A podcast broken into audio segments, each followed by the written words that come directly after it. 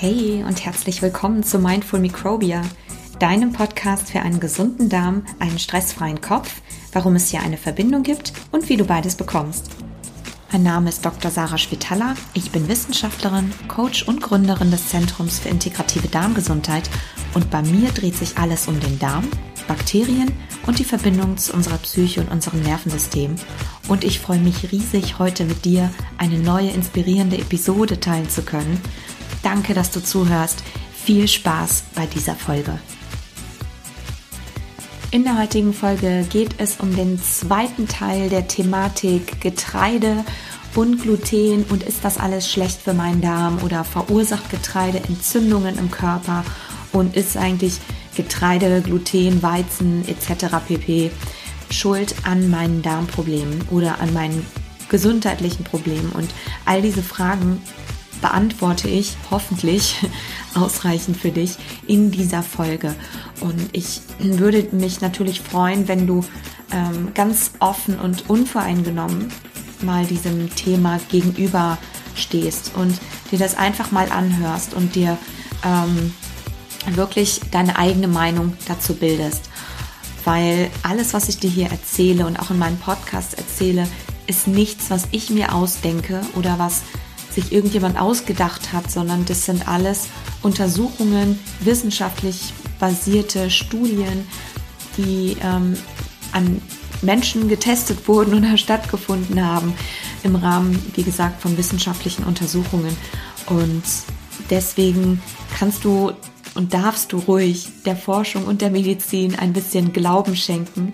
Und ich freue mich natürlich ähm, über deine Meinung zu dem Thema und was du auch denkst und was vielleicht für dich so eine, so eine Inspiration war oder auch ein Aha-Erlebnis, was du hattest über das Thema Getreide, Gluten und Weizen, wenn du mir unter den aktuellen Post ähm, bei Instagram unter Dr. Spitaler einfach einen Kommentar hinterlässt, würde ich mich natürlich total freuen.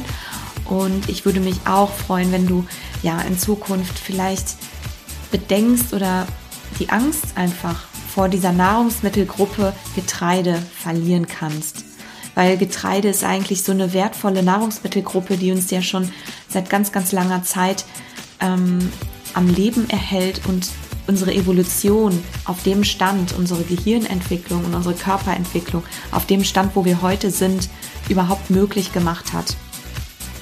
Und ja, damit starten wir jetzt dann auch in die Folge.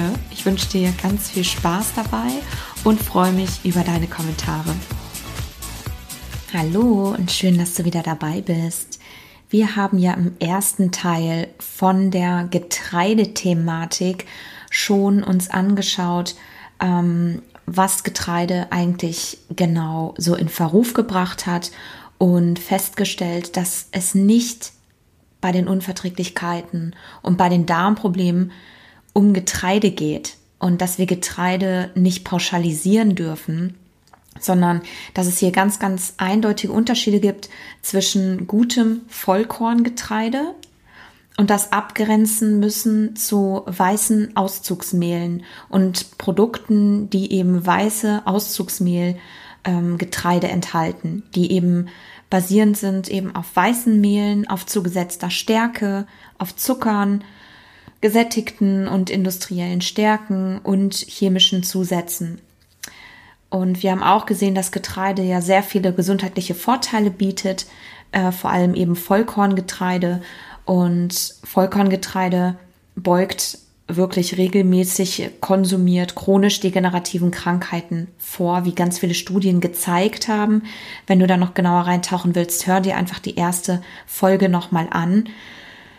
Aber dennoch geht eben dieser Hype um Gluten und um Weizen, um Getreide prinzipiell weiter. Und die Frage steht auch immer noch im Raum, ob Getreide eigentlich Entzündungen verursacht. Und auch hier können wir nicht ganz pauschal sagen, nein, denn wir müssen auch hier wieder in, äh, unterscheiden zwischen ähm, Vollkornprodukten oder einem vollen Korn wie einem Vollkornreis, den ich irgendwie als Beilage esse oder Vollkorn ähm, Couscous und das Ganze abgrenzen zu einem weißen, zu einer weißen Semmel oder zu einer Brezel, die man bei einem Bäcker kaufen kann oder einem Stück Kuchen, was ich irgendwo aus einer Packung ähm, vom, vom Supermarkt ähm, esse. Also da müssen wir wirklich ganz, ganz eindeutig unterscheiden. Man darf das auf keinen Fall pauschalisieren. Und prinzipiell kann man aber sagen, dass Getreide per se keine Entzündungen verursacht, weil keine Studie das zeigen konnte. Es gibt eine Gruppe, die tatsächlich, bei der tatsächlich Getreide oder eine spezielle Form von Getreide, nämlich glutenhaltiges Getreide, Entzündungen verursacht.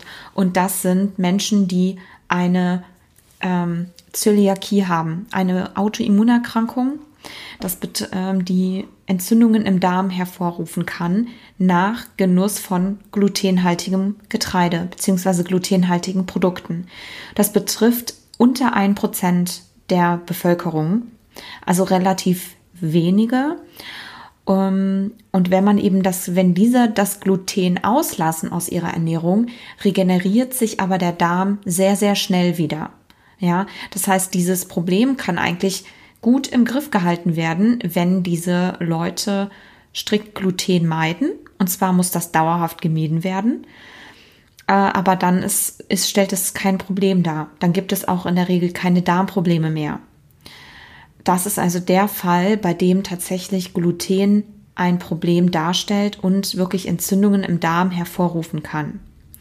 Gluten ist ja eigentlich ein Reserveprotein, was in, in Körnern, in vollen Körnern enthalten ist und was sich dann, wenn man das mit Wasser vermischt, zu einer Art Klebeiweiß verbindet. Und Gluten ist enthalten zum Beispiel in Weizen, also auch in Couscous zum Beispiel oder in Bulgur. Das sind ja auch alles Vollkornweizenprodukte. Ähm, genauso aber auch in Dinkel. Etwas weniger ist auch in Roggen und in Gerste enthalten und natürlich auch entsprechend in allen Produkten, die daraus, ähm, die daraus äh, bestehen, wie zum Beispiel Bier oder halt eben bestimmte Kuchen oder Kekse, was auch immer, Brötchen. Also die meisten Produkte sind eigentlich auf glutenhaltigen Weizenprodukten beziehungsweise glutenhaltigen Produkten allgemein basierend, weil man damit einfach besser, ähm, ja, besser verarbeiten, äh, Produkte verarbeiten und herstellen kann.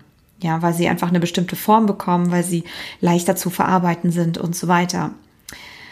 Ähm, gut, wir haben also diese Glutenallergiker und dann gibt es aber auf der anderen Seite noch die Weizenallergiker, die eben gegen spezifische Weizeneiweiße allergisch sind. Gar nicht gegen das Gluten per se, sondern gegen Weizeneiweiße. Die könnten aber prinzipiell Gluten essen. Also nicht Weizen, aber dafür zum Beispiel vielleicht Dinkel.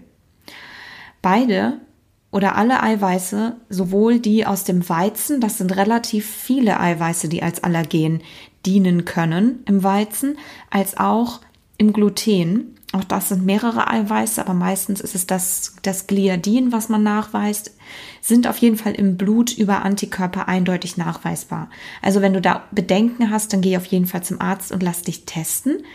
Ähm, bei einer Zöliakie müsste man tatsächlich noch eine Darmspiegelung durchführen mit einer Biopsie, um das wirklich ähm, sicherzustellen. Ähm, aber mal ganz abgesehen davon, ob man jetzt Weizen oder glutenhaltiges Getreide isst, das sind natürlich einige Produkte, die davon ähm, ja, profitieren oder betroffen sind, je nachdem, wie man es sieht. Aber es bleiben ja eben noch genügend andere Vollkorngetreide, um wieder auf die Vollkorndebatte zurückzukommen oder die Getreidedebatte. Es gibt eben noch genügend Vollkorngetreide, die eben kein Gluten enthalten und kein Weizen enthalten, sondern eben, ähm, sondern eben nicht. Und da gibt es Hirse, da gibt es Buchweizen, Quinoa, Amaranth, Hafer, Teff, Reis, Mais. Die Liste ist da wirklich sehr, sehr lang. Und man muss kein Weizen essen, wenn man da äh, sensitiv gegen ist ähm, oder eine Glutenallergie hat. Es gibt eben sehr viele Alternativen auf Vollkorn zurückzugreifen. Studien haben halt gezeigt, dass Menschen, die Gluten auslassen, aber eigentlich gar nicht allergisch dagegen sind, ein zu 15 Prozent erhöhtes Risiko für Herz-Kreislauf-Erkrankungen haben. Was man wahrscheinlich darauf zurückführen kann, dass diese Menschen insgesamt Getreide meiden und vor allem zu wenig Vollkorn essen. Und wir haben das ja schon in der letzten Episode auch gehört, dass eins laut der Global Burden of Disease Study eine oder die vierthäufigste Todesursache war, dass zu wenig Vollkorn äh, gegessen wird. Also Vollkorn hat wirklich extreme, extremen Benefit und extremen Nutzen ähm, für den Menschen.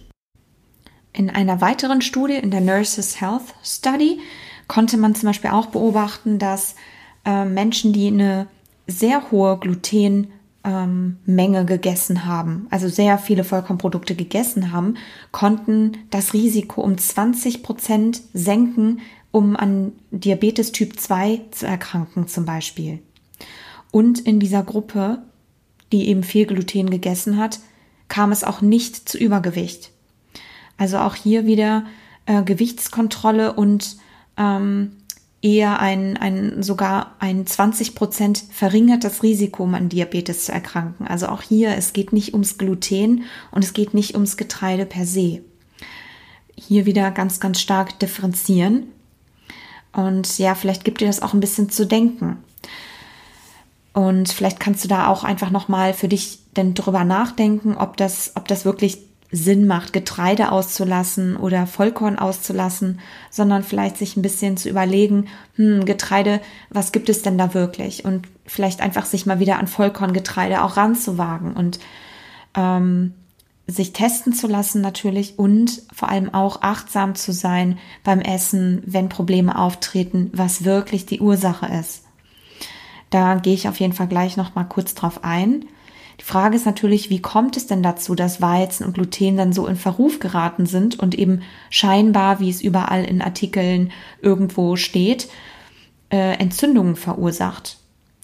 Also wir dürfen hier, wie gesagt, nicht Gluten und Weizen als, als ähm, ja, verwechseln mit Vollkornprodukten, sondern wir müssen eher das ähm, und auch isoliert nicht isoliert betrachten. Es geht nicht um Gluten oder Weizen per se, sondern es geht vor allem eben um dieses ganze Paket, was damit auch einhergeht. Diese prozessiertes, äh, prozessierte Weißmehl, was mit Zusatzstoffen, mit zugesetzten Zuckern, mit gesättigten Fetten, die vielleicht sogar noch industriell verändert wurden, im ganzen Paket zusammengenommen als pro gekauftes Produkt ähm, betrachtet werden muss. Und das muss man eben ganz, ganz klar abgrenzen von, von einem Topf voll mit gekochtem Vollkornreis, den man irgendwie als, als, als Beilage zum Beispiel isst. Also das ist wirklich absolut nicht äh, zu vergleichen oder mit einem, mit einem guten Vollkorn-Dinkelbrötchen zum Beispiel. Also das äh, darf man wirklich nicht in einen Topf werfen. Man muss hier allerdings noch eine kleine Einschränkung machen. Es gibt ein paar Prozent der Bevölkerung, circa zwei Prozent, genau weiß man die Zahlen nicht. Bei Reizdarmpatienten sind es circa zehn Prozent der Menschen, die tatsächlich auch ohne einen Nachweis im Blut, also ohne eine Glutenallergie zu haben oder eine Weizenallergie zu haben, ähm, auf glutenhaltige Produkte trotzdem reagieren. Und warum ist das so? Man kann also im Darm nichts feststellen, man sieht auch im Blut nicht wirklich was und kann eben diese Art von Unverträglichkeit oder Sensitivität nur im Ausschlussverfahren eigentlich richtig, ja, für sich verbuchen.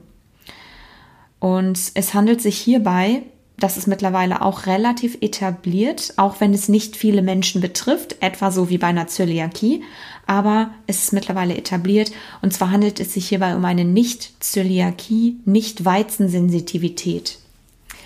Jetzt denkst du dir wahrscheinlich, aha, also doch, es geht doch ums Getreide, es geht doch um Gluten oder um Weizen.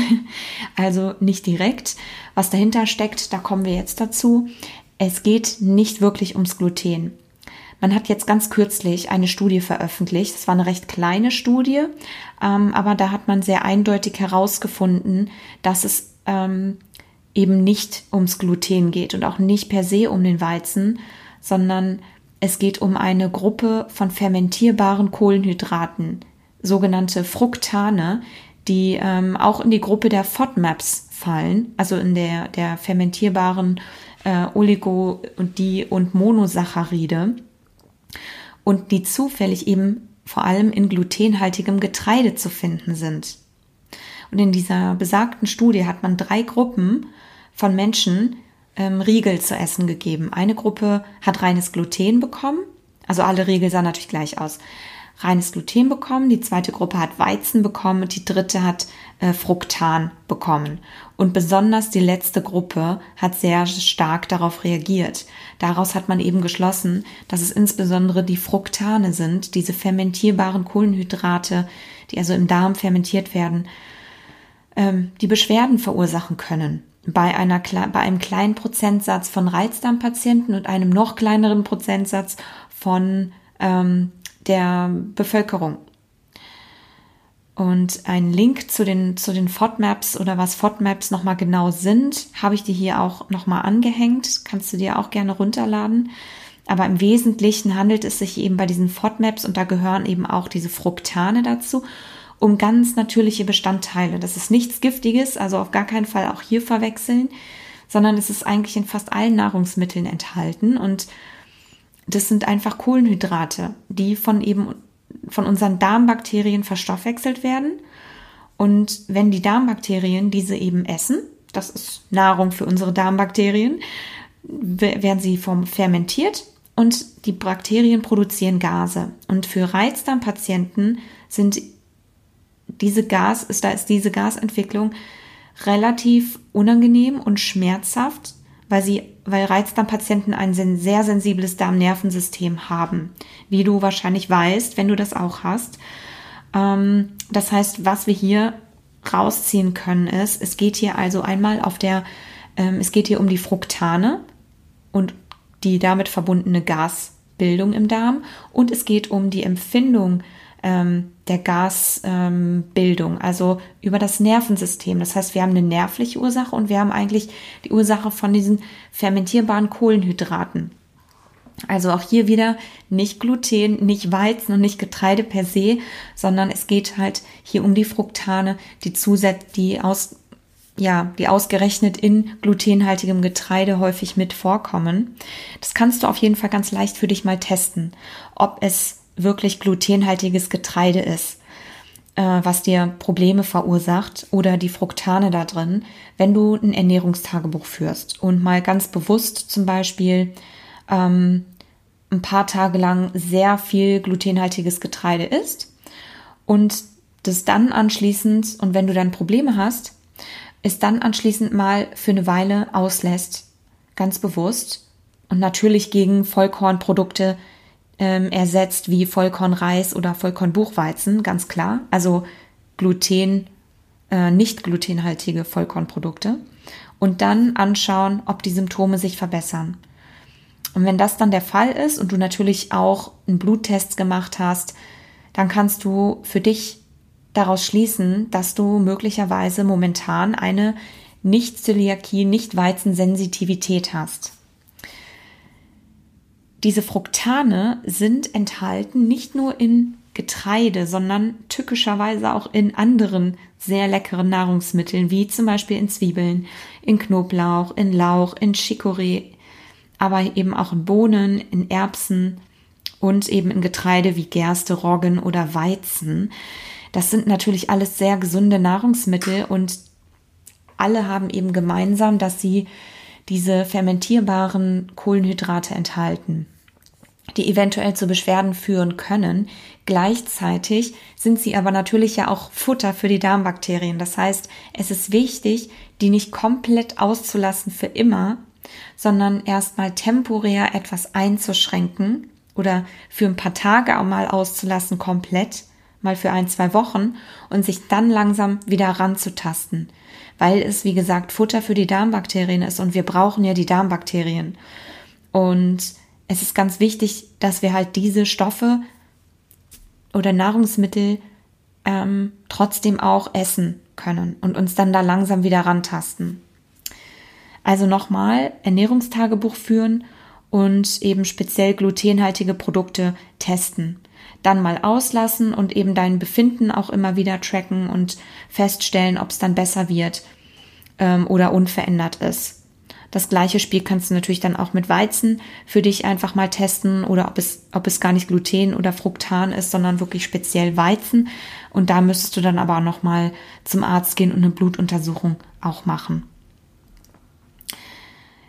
Allerdings muss ich hier noch mal ganz kurz drauf eingehen, solltest du trotzdem probieren, eben nach einigen Wochen diese fruktanhaltigen Produkte, also diese FODMAPs, auch wieder in deine Ernährung mit einzuführen, so nach und nach. Das muss nicht von 0 auf 100 passieren, sondern du kannst das wirklich Woche für Woche machen. Da machst du in der einen Woche, nimmst du halt ähm, mehr Knoblauch und Zwiebeln mal dazu.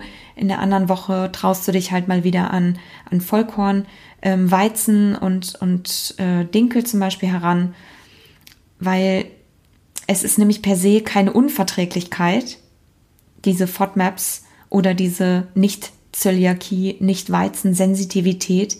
Es geht also hier nicht um, um eine wirkliche Unverträglichkeit oder Intoleranz, sondern die Ursache dieser Beschwerden, wenn du das isst, liegt ja in unserem Mikrobiom, also in der Darmflora, die das ja verstoffwechselt und gleichzeitig in unserem Nervensystem, die die Stoffwechselprodukte natürlich übermäßig wahrnimmt und als Schmerzen empfindet.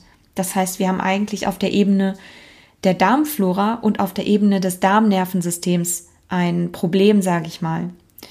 Und du kannst eben zeitweise, also temporär, deine, diese Produkte, diese FODMAPs mal auslassen und dich dann nach ein paar Wochen wieder Schritt für Schritt heranwagen und gleichzeitig natürlich schauen, dass du deine Darmflora aufbaust und auf jeden Fall auch dein Darmnervensystem an der Stelle trainierst, indem du Stressabbau betreibst und vielleicht auch mal bestimmte Techniken wie Meditation oder Hypnose ausprobierst weil eben das gerade das Darmnervensystem ein ganz großer Faktor ist, besonders bei Reizdarmpatienten, dass dies eben übersensibel ist und sehr, sehr sensibel auf sämtliche Darmaktivitäten auch reagiert. Und jetzt haben wir natürlich immer noch nicht die Frage beantwortet, ob Getreide jetzt eigentlich Entzündungen verursacht oder ob du Gluten jetzt doch besser auslassen solltest um da nochmal drauf zurückzukommen, also Gluten auszulassen, dauerhaft, macht eben nur wissenschaftlich Sinn, wenn du wirklich eine Allergie dagegen hast. Also wenn du einen Bluttest hast, wenn du ein, eine Biopsie aus dem Darm hast und das wirklich bestätigt hast, dass das für dich Entzündungen im Darm verursacht, du also eine Zöliakie hast, dann macht es natürlich Sinn, Gluten komplett zu meiden und zwar dauerhaft.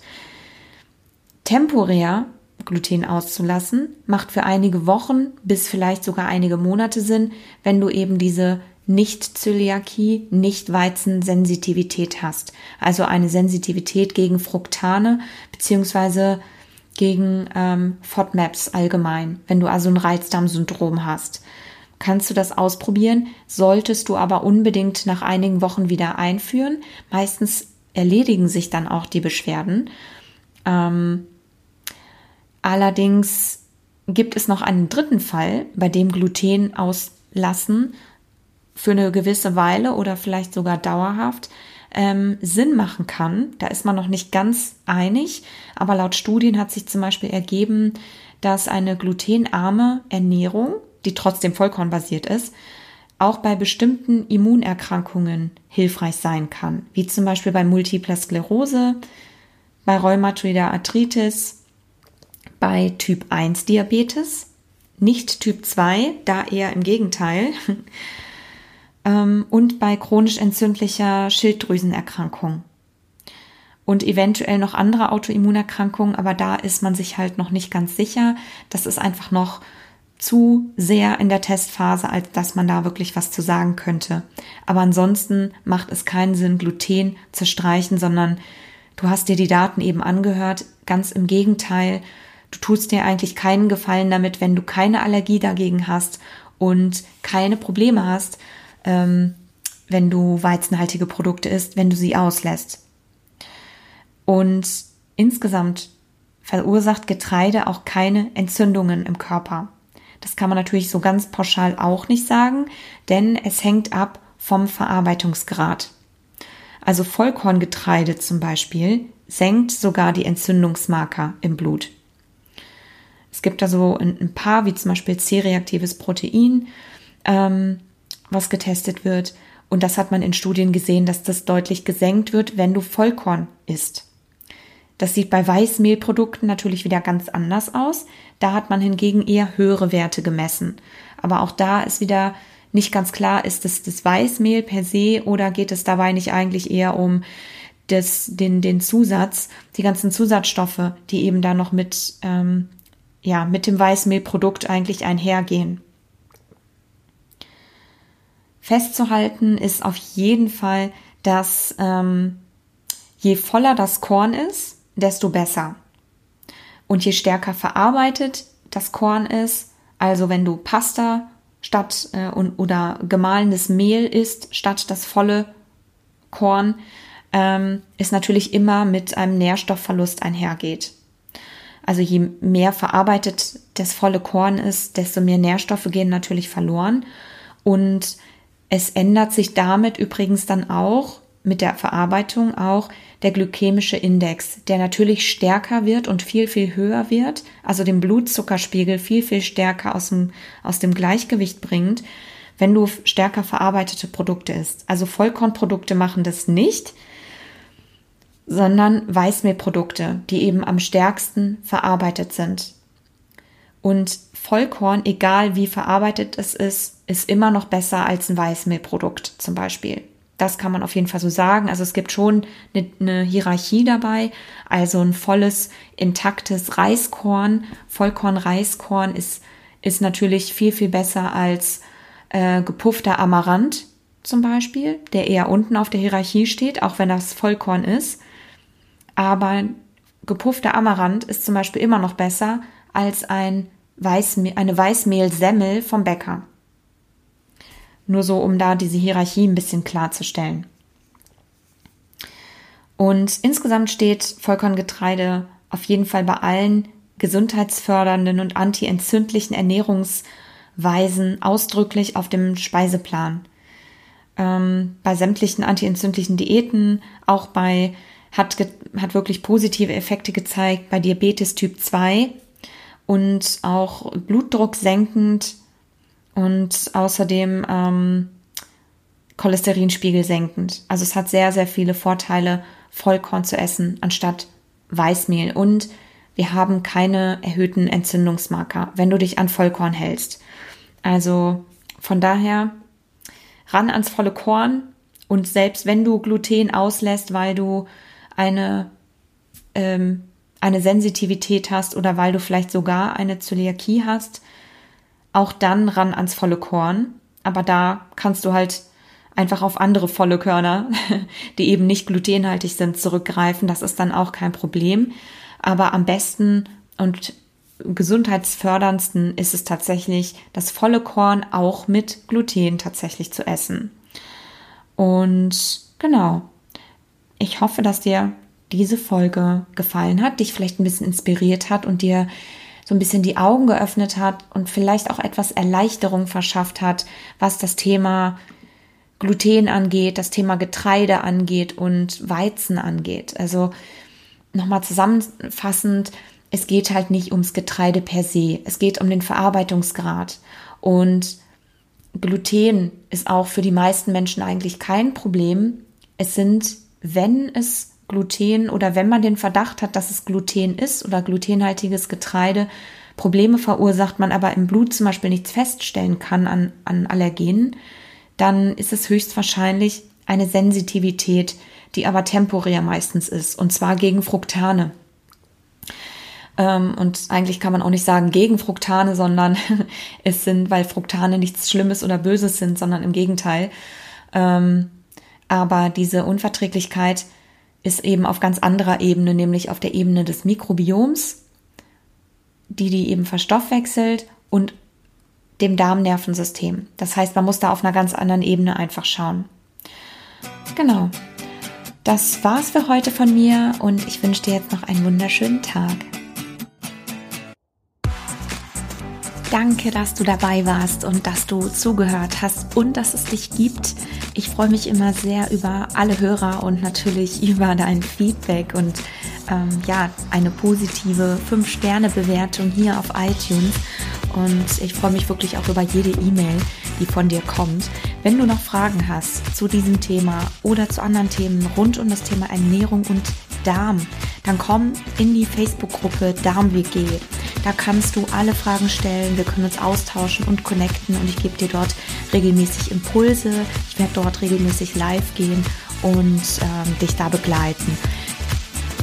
Über deine Kommentare freue ich mich natürlich auch auf Instagram unter Dr. Schwitala. Da kannst du mir gerne folgen und du bekommst ja regelmäßig Inspirationen und Rezepte von mir. Und ja, jetzt wünsche ich dir ein wunderschönes Wochenende oder wann auch immer du die Folge hörst. Mach's gut und wir hören uns bald wieder. Bis dann.